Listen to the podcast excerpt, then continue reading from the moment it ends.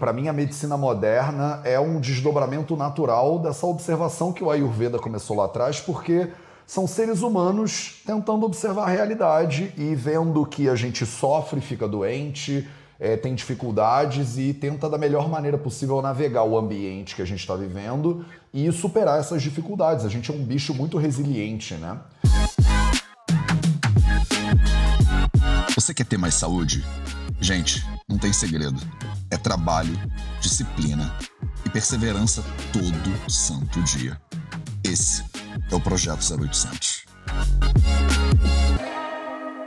Você sabe que a sua genética não é tão determinante assim quanto a maioria das pessoas imagina? Eu não sei se você sabe disso ou não. Se você ainda acha que né, todos os problemas que você tem são derivados, são culpa da sua genética, hoje a gente vai falar um pouquinho sobre medicina de precisão, sobre pós-genômica, sobre uma série de assuntos absolutamente fundamentais e que é, mostram o encontro né, entre o conhecimento tradicional do Ayurveda, nessa, esse sistema milenar que a gente às vezes né, fala do passado, mas que eu gosto de chamar de medicina do futuro, porque quanto mais a medicina vai avançando, mais a gente vai vendo coisas em comum entre esses sistemas, é óbvio com linguagens diferentes. Salve, salve família Vida Veda, projeto 0800 no ar e hoje eu vou ter o prazer e a honra de conversar com a Vânia Assali. E a Vânia, ela Cara, vocês precisam conhecer a Vânia. A Vânia ela tá trabalhando praticamente com medicina de precisão e genética há mais tempo do que uma pioneira né, da medicina de precisão e da genética. Ela é diretora científica do Instituto Latino-Americano de Lifestyle Medicine, né, de medicina de estilo de vida. Ela é embaixadora do, é, da Organização Europeia de Medicina do Estilo de Vida.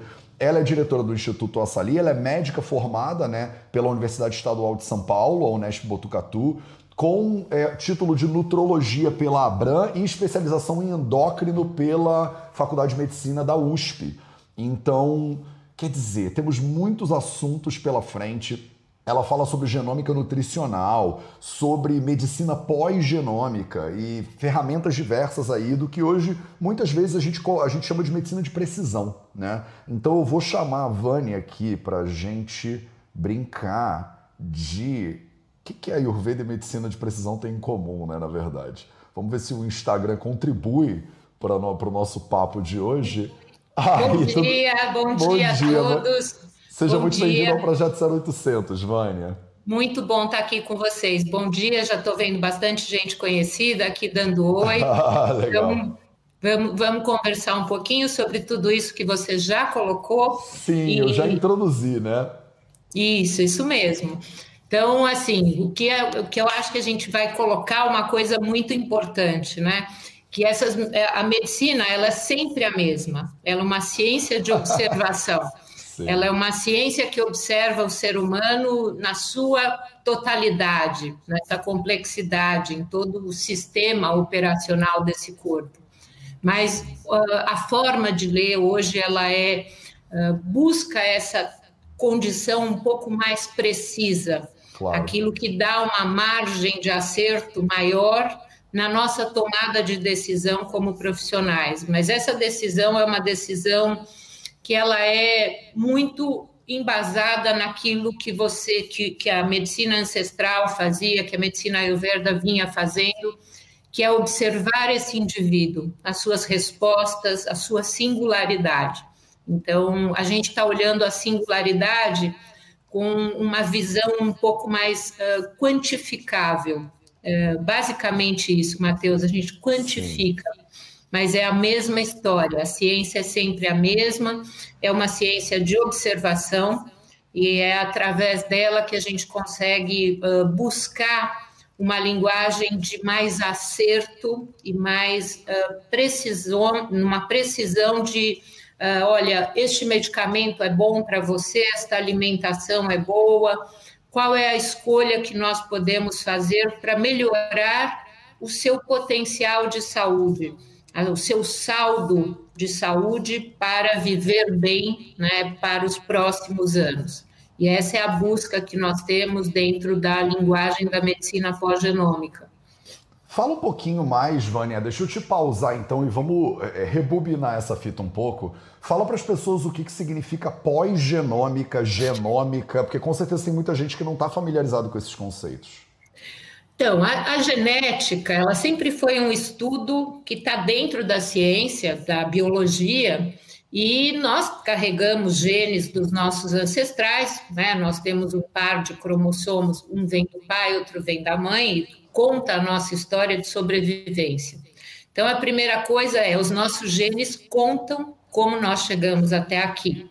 Desde o momento em que nós éramos animais que não, não, não carregavam nem a, a, não eram carregados nem pelas pernas, mas dentro da experiência evolutiva, nós trazemos experiências de sobrevivência. E toda a história do homem no planeta, aquilo que foi um animal caçador ou um animal de plantio, toda essa experiência está traduzida nos nossos genes. Então, uh, numa, numa condição né, de leitura dessa experiência, nós viemos buscando uh, e ler esses genes para entender o que é que nós carregamos de especial, o que, que nós temos de especial. Então, os nossos genes carregam as nossas experiências, eles estão nos cromossomos e tem um, um cromossomo de cada um, do pai e da mãe, trazendo a história dos nossos avós. Então, essa soma de experiência, que é uma experiência linda, né? uma experiência que conta a história não só de sobrevivência des, desses casais que são os nossos pais, mas de todos os ancestrais. E esses genes, eles trazem a nossa singularidade. E o que a gente chama de pós-genômica, porque em 2003 nós abrimos o código genético, os cientistas disponibilizaram o código dos genes, mostrando tudo que tem dentro desse pacote, desse pacote biológico, que mostra como que nós temos as doenças e como que nós podemos traduzir lendo essa singularidade, essa particularidade genes que, por exemplo, me tornam mais obeso ou me trazem o risco de diabetes, de hipertensão, de resposta imunológica, de sobrevivência a vírus, por exemplo. Hoje nós estamos passando por essa pandemia e existem genes que determinam uma melhor resposta imunológica, outros não, outros falam, olha, você vai inflamar muito e outros falam que vai existir uh, mais risco de trombose. Então, como nós reagimos diante de cada experiência está numa singularidade que chama polimorfismo. Polimorfismo genético é uma coisa que é diferente de mutação. A mutação, em geral, ela é menos frequente, ela aparece em menos de 1% da população mas os polimorfismos são variantes que aconteceram na história evolutiva nossa. E esses polimorfismos lá, que são chamados de SNPs, são pequenos pequenos que falam da possibilidade de adoecer de uma certa maneira. E eu chamo isso de script da doença. Nós temos um script gravado nos nossos genes, que à medida que nós conversamos com ele a partir do estilo de vida, nós clicamos né, essa experiência única de reagir de determinada forma. Então, e é isso que a gente fala: os nossos genes não determinam o nosso destino, eles determinam uma tendência, uma tendência a responder e reagir de determinada forma. Tá? Eles fazem uma junção com o estilo de vida e aí existe uma conspiração, essa conspiração entre, gen, é, entre genes e estilo de vida é que pode conspirar a favor né, da sua resposta biológica de saúde ou ir para a tendência de uma condição de doença. Então, os genes têm intenções, eles têm intenções. Né? E por que, que eles carregam essa intenção? Os genes iriam carregar história para a gente adoecer? Não, não é assim, você sabe disso. Os genes não carregam intenções para adoecer o ser humano. Eles vieram trazendo uma experiência, um recado de como sobreviver. É que a história do mundo mudou muito. Então, Os genes traziam uma experiência de reserva de alimento, de busca de alimento por sobreviver. Então, esses genes da recompensa, à medida que eu como, me sinto muito feliz. É como se eu tivesse aquecido esse corpo. Então, isso é a história de sobrevivência. Claro que essa atração por alimento, a busca de aquecer esse corpo, de reservar gordura para sair correndo numa condição de sobrevivência, no ataque de animais.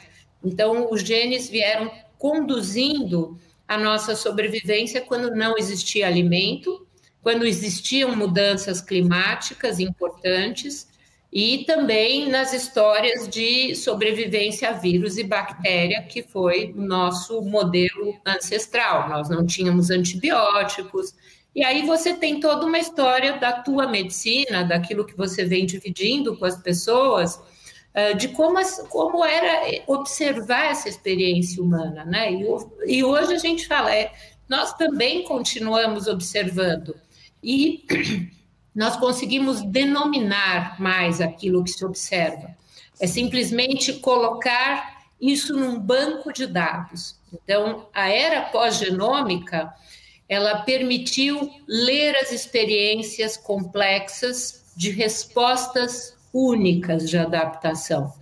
Então, essa singularidade que é vista na medicina ayurveda através dos doshas, tudo que é descrito, que é por que, que eu fico vermelha em determinadas reações, eu vou num ambiente, fico inteira de mancha vermelha, meu pescoço fica vermelho, por que, que no estresse eu emagreço e me consumo, o outro vai ficando inflado e inchado. Então, qual é a resposta de adaptação ao estresse, ao alimento, ao exercício? Então, determinado tempero, como eu respondo a ele no aparelho digestivo ou na queima calórica. Tudo isso eu acho que é o teu material de trabalho também, né? Total. Então você vê que é a mesma filosofia, a mesma história, modernizada através de uma ferramenta de leitura. Então, a gente Mas caminha... é um contínuo mesmo, né? Parece que é o que eu falo também. Para mim, a medicina moderna é um desdobramento natural dessa observação que o Ayurveda começou lá atrás, porque são seres humanos tentando observar a realidade e vendo que a gente sofre, fica doente, é, tem dificuldades e tenta da melhor maneira possível navegar o ambiente que a gente está vivendo e superar essas dificuldades. A gente é um bicho muito resiliente, né? Então, Exato. Então é isso. E quando você fala do, do, da genética como essa biblioteca de conhecimento, como se fosse um buraquinho de fechadura através do qual você consegue ver a história né, da humanidade, porque eu falo isso muito para meus pacientes. A pessoa fala, Mateus, eu faço tudo errado, eu não, não sei o que, eu, tô, eu sou realmente um fracasso. Eu falo, não, não, não, não, não. Se você está aqui agora você é um sucesso absoluto. Você é resultado de centenas de milhares de anos de evolução e você sobreviveu esse negócio. A maioria dos nossos antepassados não reproduziram, provavelmente não sobreviveram, mas você é fruto de pais que sobreviveram, de avós que sobreviveram, de bisavós que sobreviveram, e você carrega essa vitória né, de, no, nas suas veias, digamos assim. Então eu costumo conversar com os meus pacientes para dizer: olha, não, não precisa de derrotismo, só de você já estar tá aqui e isso que você estava falando muito bem, né? Se você acumula gordura, isso foi uma ferramenta de sobrevivência que você adquiriu lá atrás para sobreviver de repente a um inverno muito rigoroso. E só que a gente passou grande parte da história da espécie humana numa situação de escassez, por exemplo, alimentar. E aí quando você bota esse sistema num cenário de abundância alimentar plena, a gente tem doenças de excesso, por exemplo, de nutrição, né? E, e, excesso, e, excesso, de peso e tal e tal. Então, eu acho muito lindo porque eu realmente vejo que a medicina hipocrática, ayurvédica, é só um desdobramento da evolução técnica, né? A gente tinha que inferir o, a, a realidade da, da, da fisiologia porque a gente não tinha essas ferramentas de DNA e tal e tal, mas a gente conseguiu olhar para o funcionamento, para a manifestação, como você estava falando, a pessoa ficou vermelha, opa, isso demonstra certas tendências. A gente fazia o melhor que a gente tinha, podia com o que a gente tinha disponível. E aí, com a evolução do conhecimento e da técnica né, humanas, pô, maravilhoso, né? Quanto mais a gente pode ajudar, melhor ainda. Então, eu acho muito lindo porque todos os médicos como você que são pioneiros e que estão é, é, na, na, ponta né, do conhecimento científico moderno, tem esse, esse olhar cuidadoso até com a história, né? Porque tem alguns profissionais do Ayurveda que olham para os desdobramentos modernos com ceticismo, né? Ah, isso aí é tudo, é, só ficam mandando antibiótico para todo mundo e tal. E tem a galera da moderna que olha para o passado como se fosse descartável. E eu é. acho muito lindo essa possibilidade de você olhar para o passado, olhar para o presente, olhar para o futuro e ver que é, é um contínuo integrado de conhecimento, né? E se aproveitar disso da melhor forma possível. Faz sentido? Eu acho que a gente está falando muito a nossa, mesma língua, Vânia. Nossa, você não sabe, assim, a minha alegria quando eu li um paper, uma publicação científica, e essas publicações estão disponíveis, uh, explicando os doxas através da genômica. Uhum, e aí, uhum. ali estavam colocados todos os genes que definem as principais reações. E essas reações tão individuais que a gente vê, assim, que eu coloquei, olha, o indivíduo sobre estresse emagrece, ou um outro vai perder o cabelo e fica com a pele oleosa, uh, a, a, mudança de cor, né, de tonalidade, que isso é tão, é tão animal, isso é tão biológico, e assim, como nós da área médica, a gente ficou muito amarrado em fisiopatologia, que é tentando entender a doença e não a manifestação da saúde, né? a manifestação desse ser vital, dessa condição biológica adaptativa, nós perdemos um pouco esse olhar, porque nós tentamos sempre o tempo todo solucionar doenças com medicamentos, Sim. e esse foi o nosso grande contrato com a medicina ocidental e a, a, as, as coisas de observação, principalmente observar o homem na natureza, observar essas respostas, a qualidade de sono, como ele digere determinado alimento, essa observação que é a base da ciência e que para mim a área de trabalho, que é endocrinologia, ela é tão essencial porque eu estou lidando com respostas de adaptação o tempo todo. Né? Os, os hormônios nos possibilitam essa resposta adaptativa. E para mim, assim, a hora que eu olhei essa publicação, eu falei, nossa, olha que lindo essa descrição, porque eu pude unir toda a minha percepção uh, dentro do que era uma percepção intuitiva, né, da minha condição profissional, eu fui abrindo essa linguagem e aí uma série de genes que processam uh, alimentos no fígado, compostos fitoquímicos, os próprios hormônios que são processados no fígado e os neurotransmissores do medo, da raiva, da produtividade, porque aí a gente está falando de uh, como os, o nosso fígado está equipado para processar uma emoção. E isso está muito dentro da medicina ayurveda, porque a gente coloca muito dentro disto tudo como é que eu decanto as experiências. O que, que é decantar? É como se fosse um filtro né, de café em que eu vou decantando devagar ou mais rápido. E aí também a gente olha e fala: nossa, olha, tem genes que mostram que você decanta mal a cafeína. E aí esses genes também decantam as emoções, as emoções de raiva, de tensão. E algumas vezes você vai ficar hipertenso, você vai ter hipertensão arterial, taquicardia, insônia, porque você fica com a raiva ou você fica com o resultado de um uso abusivo de café e de cafeína. Então, como é isso, né? E olha lá, estava tudo descrito. Genes, genes que processam uma série de experiências, processar experiências. Então, a gente fala, o ambiente molda a biologia. Através desse encontro entre meus aspectos genéticos individuais e uma experiência de estar aqui alegre, né? Eu posso moldar né, uma resposta cardíaca de alegria e isso se manifestar nas minhas células imunológicas essa conexão né, do, do, coração com todos os hormônios e neurotransmissores com o sistema imune. E o sistema imune também pode me avisar que eu estou começando a ficar doente ou gripada e me entristecer, que é a convalescência, que é esse estado pré-doença viral. Essa comunicação sistêmica, ela foi dividida na área médica, mas hoje ela está sendo lida tudo junto de novo. Então, a gente está nessa medicina 360 graus ou no network medicine, né, que olha o homem integrado como um todo, em todas as respostas que ele carrega, na sua fisiologia, nesse olhar único, nessa experiência de adaptação. E aí está descrito esse trabalho que é lindo, que fala da, do, das, do, das CIPs, que são uh, polimorfismos, são genes que transformam, que possibilitam transformar hormônios, neurotransmissores, medicamentos e compostos nutricionais. Então, através delas que muitas vezes se permite definir os doshas, e ali tinha uma parte desse trabalho que era muito lindo, que falava do imprinting. E o que, que é o imprinting?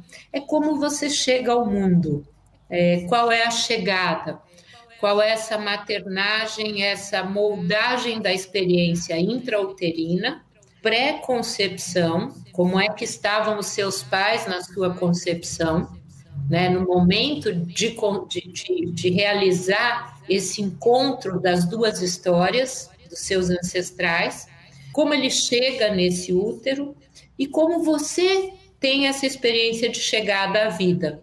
E isso é a epigenética.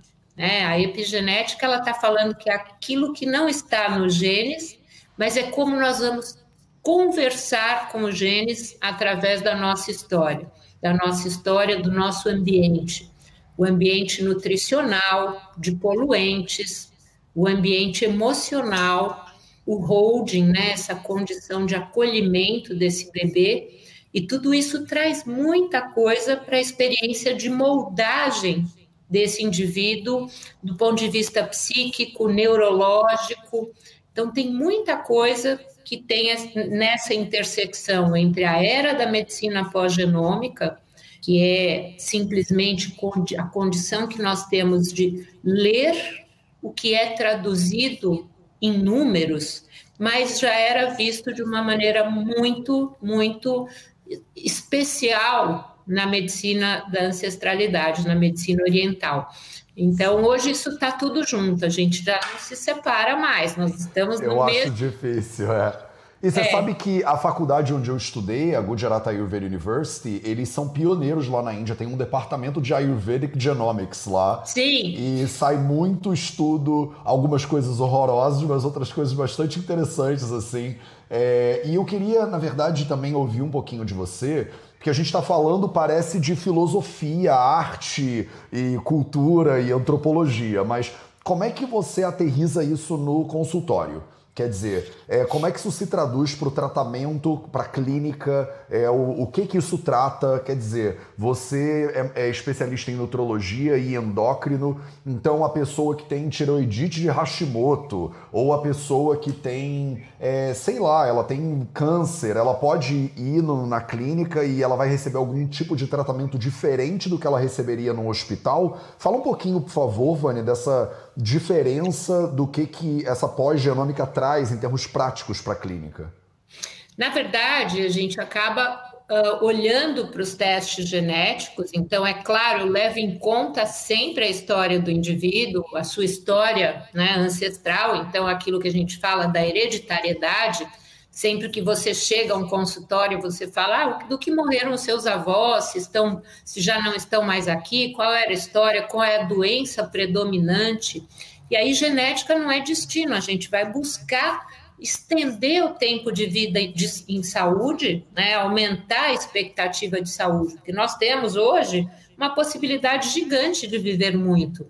Mas será que a gente vai carregar doença ao longo da vida, após os 60 anos já ir trazendo as doenças dos nossos ancestrais. Então, buscar entender através dos testes genéticos. Então, nós pedimos o, o teste genético, que pode ser um teste mais uh, reduzido para entender respostas à alimentação, a exercício, e testes que falam, inclusive, dessa metabolização hepática, dessas CIPs, né? dessas enzimas de processamento né? enzimas que biotransformam, transformador. Então, a, a, essa leitura das enzimas hepáticas, ela importa em termos de reposição hormonal, de risco de câncer, uh, de modelos de hipertensão, como eu falei, de neuroenvelhecimento. Então, através dos testes genéticos hoje, nós podemos ler essa particularidade, essa singularidade. E aí a gente tenta jogar xadrez com os genes. E não existe um gene, uma doença. Isso seria para uma doença monogênica. Como as doenças elas têm uma decodificação muito mais ampla, elas não são tricotadas por um gene, e sim por uma vizinhança de genes, por genes que estão ali conspirando para fazer você sobreviver. Mas aí é claro que a hora que nós vivemos experiências de exagero, esses genes não estão adaptados. Então, você vai no supermercado, enche um carrinho de alimento processado, se entope de refrigerante. Nossa, aqueles genes que estavam ali para fazer economia, vão falar: nossa, vamos guardar toda essa comida no fígado. E aí você vai ficar com esteatose. Então, assim, ou uma capa de gordura, né, que é o tecido adiposo. E é claro que os genes não têm essa culpa. Aliás, ninguém tem culpa. A gente está vivendo numa história de evolução. E a nossa história evolutiva vai mostrando o que, que a gente precisa fazer. E esse o que você precisa fazer para não adoecer é o que nós tentamos extrair desse banco de dados que é o seu genoma. Então, através da leitura de testes genéticos, a gente tem um, um programa na clínica chama Decode. Esse Decode ele não fala só dos genes, mas uh, do seu parto, de como foram as doenças que você teve na infância, Uh, olha, você usou antibiótico, logo você foi operado, tinha uma alteração cardíaca e foi um bebezinho que foi para o centro cirúrgico, tinha uma comunicação atrial, foi, passou por uma experiência de agressão emocional nos primeiros anos de vida. Uh, e a gente fala muito das questões de etnia, né? Olha, você é um oriental. Qual foi a forma de sobreviver desses orientais? Uh, você tem uh, genes uh, de luta, de lutador. Sempre perguntou: o que, será que fazia o seu bisavô? Né? Porque a gente está traduzindo uma história, de, a gente sempre fala com muito respeito da história de sobrevivência daquela espécie.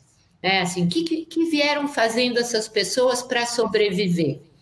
E aí você chega para mim no consultório, eu vou ler lá o seu bloco de genes que diz: olha, você tende a ser diabético, ah, você tem um interesse por açúcar, o seu cérebro é pedinte de açúcar, ou ele tenta acumular energia na forma de triglicerídeos no tecido adiposo ou no fígado, isso é muito particular. Né? Então, assim, e hoje nós falamos dessa história: olha, você tem esteatose hepática, que é a gordura no fígado, você tem artérias com gordura, que é a aterosclerose, que vai gerar ou infarto, ou um derrame, um AVC. Uh, ah, mas é claro, porque nós estamos vivendo mais, né? Então, esses genes estavam lá para lidar com uma sobrevida curta, em torno de, 30, de 25 a 40 anos. E aí a gente vem sobrevivendo muito mais na era industrial empacotando alimento e trazendo um volume de alimentos processados que nem os nossos genes e nem os genes da microbiota, que são os inquilinos que estão no meu corpo aí participando do processo digestivo, da absorção, da síntese de vitaminas, esse, é, esses inquilinos, que são bactérias, vírus, fungos e formas vivas que estão aí em harmonia, que é a simbiose ou eubiose, ou desarmonia, que é a conhecida desbiose. Então, a gente está passando por uma questão adaptativa aos excessos. Então, na medicina do, do, estilo de vida, nós falamos de doenças relacionadas ao estilo de vida, Chronic Related Disease. Porque não é que nós temos genes que vieram para sacanear com a gente. Ah, esse gene maldito veio aqui para me sacanear. Não, não. Não, os genes não vieram para sacanear ninguém, eles vieram lá de trás, trazendo você até aqui, né? Então, você tem genes de diabetes e obesidade, a maioria vai ter, a maioria. Tanto a gente fala, olha, eu estou abrindo um, um pacote de genes aqui e falando para você que a sua condição de sobrevivência te trouxe uh, numa experiência de interesse maior por comida uh, mais gorda, mais salgada, ou um alimento mais açucarado, mais cremoso. E a gente olha para isso e observa. E aí tento negociar. Eu tento dar algo para conversar com esses genes. É isso que a gente faz. Através do decódio, eu tento decifrar como aquilo acontece quase sempre. Então, o, geno, o genoma faz com que nós tenhamos formas de reagir que acontecem quase sempre. Isso chama de. O dizi do doença, de disease, né? E o dizia só, que é o script da doença, aquilo que acontece quase sempre, que me torna único. A Vânia precisa de um chocolate às 5 da tarde. Né? Hoje eu vou para chocolate 100%. Eu estou tentando negociar com os meus genes. no invés tá? do prestígio, chocolate 100%. Exato, Legal. exato. Porque entram experiências sensoriais que eu vou tentar educar na área hipotalâmica, que é na área do apetite, o controle e os centros de prazer e controle de sustentação energética. Ah, olha, está trabalhando muito, se entupa de uh, leite moça ou de um doce, vai buscar um alimento extremamente rico em energia. E a nossa resposta de memória de sobrevivência, ela vai buscar, claro que ela vai buscar. Se eu tiver ali um doce, um, marshmallow, uma coisa que lembre algo de grande reserva energética, eu vou me entupir daquilo. Então, a experiência do decódio, a gente consegue negociar com os aspectos singulares, com aquilo que é a individualidade bioquímica e a individualidade de respostas de adaptação. Ah, você uh, é uma pessoa que vai ficando muito nervoso uh, ao longo do dia e não consegue desligar. Quanto mais você trabalha, mais tenso, mais produtivo. A gente está falando de adrenalina e dopamina. Tem genes que processam essa dopamina. Lembra lá que a gente fala que a gente processa experiências, né? A gente é tocado pelo mundo e processamos a experiência e desenhamos essa experiência dentro do corpo, naquilo que é chamado de fenótipo. E aí, ontem eu estava lendo um paper, uma publicação, que falava do deep phenotype. O deep phenotype é o fenótipo de todas as reações químicas desse corpo. É, como que acontece a conversa, o cochicho da bioquímica quando encontra um pastel. Pois Uma é. lata de leite moça. Eu lembro quando eu era moleque de fazer um furinho na lata de leite moça. Sim. E como se fosse o, a alma do universo ali, né? Tomando Mas é negócio. mesmo, né? Aquilo é muito bom. Eu também fiz isso. Fiz bastante. Adorava fazer um brigadeiro no fim da tarde. É esperado é esperado que o nosso corpo em crescimento, com né, uma enxurrada de hormônios, queira falar: olha, cresça bastante, cresça bastante, né? E, e essa animação da vida, a pulsão dos hormônios, ela traz essa busca de alimento para você fecundar aí meio planeta, espalhar os seus genes por aí. Então, assim, a fome do adolescente, né? A fome, a voracidade pela vida, isso tudo é a comunicação entre os hormônios, hormônio de crescimento, os hormônios sexuais e a reserva para procriar. Né? Eu tenho energia para sair por aí procriando pelo, pelo planeta. Então, aí, aí você imagina né, como é uh, a tomada de anticoncepcional como é uma modificação da experiência humana, né? O que é que acontece com isso? Como fica o cérebro? É, fica mais achatado, mais platô? Ah, sim. E agora? Mas e para o mundo? Será que isso é importante? Esse sistema de adaptação? A gente não pode procriar aos 11 anos, aos 15 anos. Então, uh, o mundo mudou. A gente precisa, sim, de medicamentos, a gente precisa dessa ajuda da evolução da medicina mas a gente precisa observar as respostas individuais. Para algumas pessoas, assim, a, a, mudança hormonal, a tomada de um anticoncepcional, é, é, um processo bioquímico que modifica muito a questão uh, metabólica, e aí aquilo, olha, você processa mal. E isso está lá uh, no decode, na leitura do bloco de genes que processa hormônios sintéticos. Ah, entendi. Então é ali que a gente vai bisbilhotando a forma que você reage a determinadas coisas. Há medicamentos para câncer, por exemplo, há uma aspirina, há um paracetamol, que é o Tilenol. Uh, você processa bem esses medicamentos? Uh, por que, que a gente tem reações individuais? Por conta dessas CIPs, que são, eu falo que são linhas de metrô em que entram os medicamentos. Olha, aqui passa o metrô, olha, esse metrô não passa aqui. Então, você não pode tomar esse medicamento. E este, junto com esse, então, nem pensar, tá? Que é assim, olha, tomei dois medicamentos e tive uma reação absurda. A gente chama de interação medicamentosa. E isso acontece porque muitas vezes você tem uns defeitinhos nessas linhas do metrô né? E aí fica uma congestão, um metrô congestionado, e o passageiro não consegue descer. E aí ele intoxica o seu fígado e pode fazer uma hepatite fulminante. Né? Aquele medicamento se torna tóxico dentro do fígado, gerando uma agressão àquelas células e fazendo uma necrose, uma morte celular por agressão oxidativa. Então, hoje nós podemos entender que respostas a medicamentos fazem parte da leitura da medicina de precisão. A individualização terapêutica, a gente chama isso de farmacogenômica, que determina a farmacocinética. Farmacocinética é tempo de processamento de droga, quando essa droga é processada e eliminada, né? Então, isso é essa evolução. Eu falo, olha, para você esse medicamento, o remédio do colesterol vai te dar mais dor.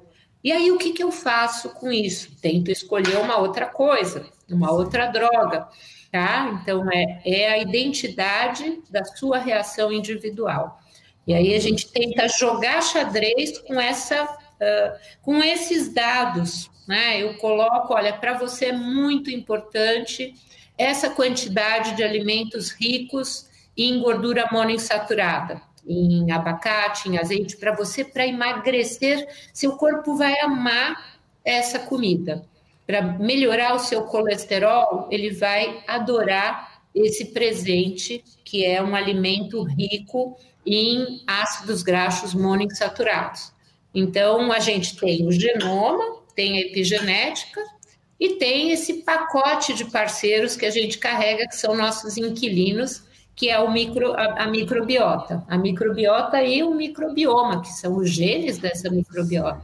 Simples, né, Vânia? Molezinha. Aí a gente só tem que olhar para isso tudo, fazer sentido disso tudo e ajudar a pessoa. Mas é muito lindo porque, de outra forma, é muito o que, o que os samhitas ayurvédicos de 3 mil anos atrás falam que a gente tem que fazer e com análise dessa complexidade que é, é o ser humano, né? Não é uma droga, uma doença, não é. Porque a gente está agora 100 anos de penicilina, né? Que eu acho que inaugurou essa era de. É, tem um bandido, então bota uma polícia atrás desse um bandido, né? E isso. hoje parece que 100 anos depois, né, a gente está olhando para isso de uma maneira já mais completa e mais complexa. E você é, foi uma pioneira disso né, na, no Brasil, inclusive. Eu queria muito te ouvir, porque a gente está encaminhando para o final. É, primeiro, como é que foi começar esse assunto? Você começou isso lá, sei lá, década de 90, né? Então Sim. eu fico curioso porque, como né, introdu... iniciante no mundo da medicina que eu sou, é... eu queria muito te ouvir como é que foi ser pioneira num assunto que para muita gente pode parecer meio bruxaria, meio esotérico. Como é que está sendo agora? Porque quando você fala dessas ferramentas que você tem, me dá a sensação de que então desvendamos tudo, já temos a solução e acabou a brincadeira, tipo, zeramos o jogo, né?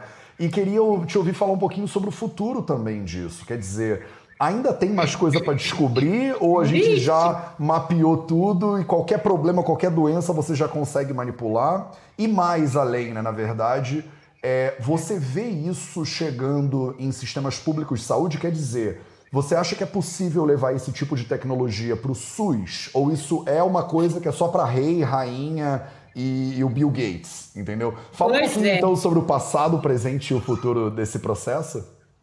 Olha, na verdade eu entrei nisso porque eu sempre queria entender as reações individuais, essa a questão hormonal sempre me trouxe essa linguagem de olhar para a experiência única. E aí isso foi, acabei, uh, por sorte, encontrando uh, coisas, não existia computador, né? Lógico, quando, eu comecei esse, esse conceito não existia computador, e aí uh, o que eu tinha era um trabalho científico e tinha que ir em bibliotecas e falava muito das reações químicas.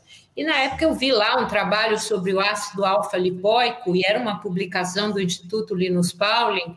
Eu falei: olha, eu preciso ir para esse lugar. O Linus Pauling, para quem uh, não estava nessa época, né, já foi um prêmio Nobel muito importante, um cientista que falava muito da vitamina C e toda essa linguagem de bioquímica uh, na leitura da doença. E aí eu falei: eu preciso ir para esse lugar e fiquei, fui assistir palestras e falei, meu Deus do céu, esse mundo da bioquímica, ele explica tudo na medicina.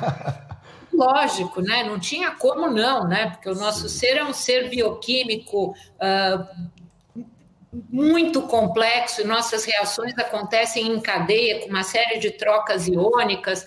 E aí, nisso, eu encontrei uh, o Jeffrey Bland, que é o fundador da medicina funcional, que é um dos grandes, minha grande paixão em termos de fundamento, de, de olhar para a medicina, que coloca lá o modelo de adoecer, the model of disease. E aí essa raiz, né, essa árvore da medicina funcional, que é um olhar muito apropriado, que eu vejo que hoje toda essa linguagem da individualidade bioquímica está nisso que é não é o nome da doença, mas como ela acontece. E como ela acontece, ela acontece a partir da tradução das experiências dos nossos genes. E aí a gente está falando de 1990 até 2003. Em 2005 eu fiz meu primeiro teste genético. Era um monte de dinheiro, eu nem tinha esse dinheiro, mas eu falei, do mesmo jeito que eu tive que ir para o Linus Pauling, eu tinha que fazer esse raio de desses genes.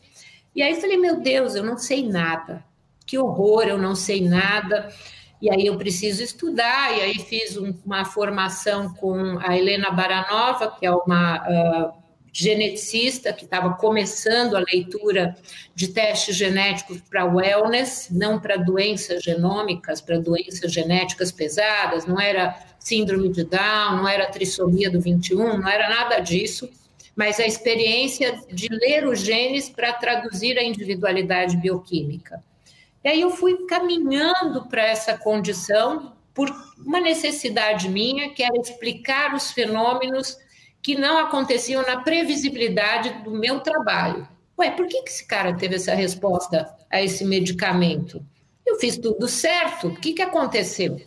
Então, assim, eu fui explicar o que não dava certo, né? O que do meu trabalho era fora da minha expectativa, daquilo que eu entendia como algo que eu apliquei todo o conhecimento, eu batalhei por aquele paciente, por que está dando errado? Deve ter algo individual. E aí também fui olhar uh, por que, que determinados indivíduos tinham mais câncer e a gente está vivendo um fenômeno de antecipação do câncer por conta da interação gene-ambiente. E aí eu falei, por que, que esses caras estão tendo câncer? E por acaso estava lá nessas CIPs de biotransformação, de poluentes ambientais e carga hormonal pesada, e dieta com alimentos processados e tal. Então a gente tinha lá maior incidência de câncer por conta desses genes vivendo uma história ambiental em desadaptação. Eu falei, aham, muito bem. Achei que eu estava esperta, que eu estava arrasando, coisa nenhuma. Aí veio a epigenética, para tentar falar de metilação, de hipometilação, hipermetilação. E aí, assim, veio a microbiota, o estudo do microbioma, falando que essa complexidade, essa relação que nós temos hoje com a nossa biota, com esse, com esse conjunto de bactérias, ela determina grande parte dos processos de saúde ou doença. Então, nós temos, esse, nós somos holobiontes. Holobiontes são seres que vivem com uma comunicação sistêmica entre o que está aqui dentro e o que está lá fora. E tudo isso é tocado de uma maneira bidirecional. E aí, assim, falei, bom, essa pergunta que você tem, se a gente já sabe tudo e se acabou, nada disso.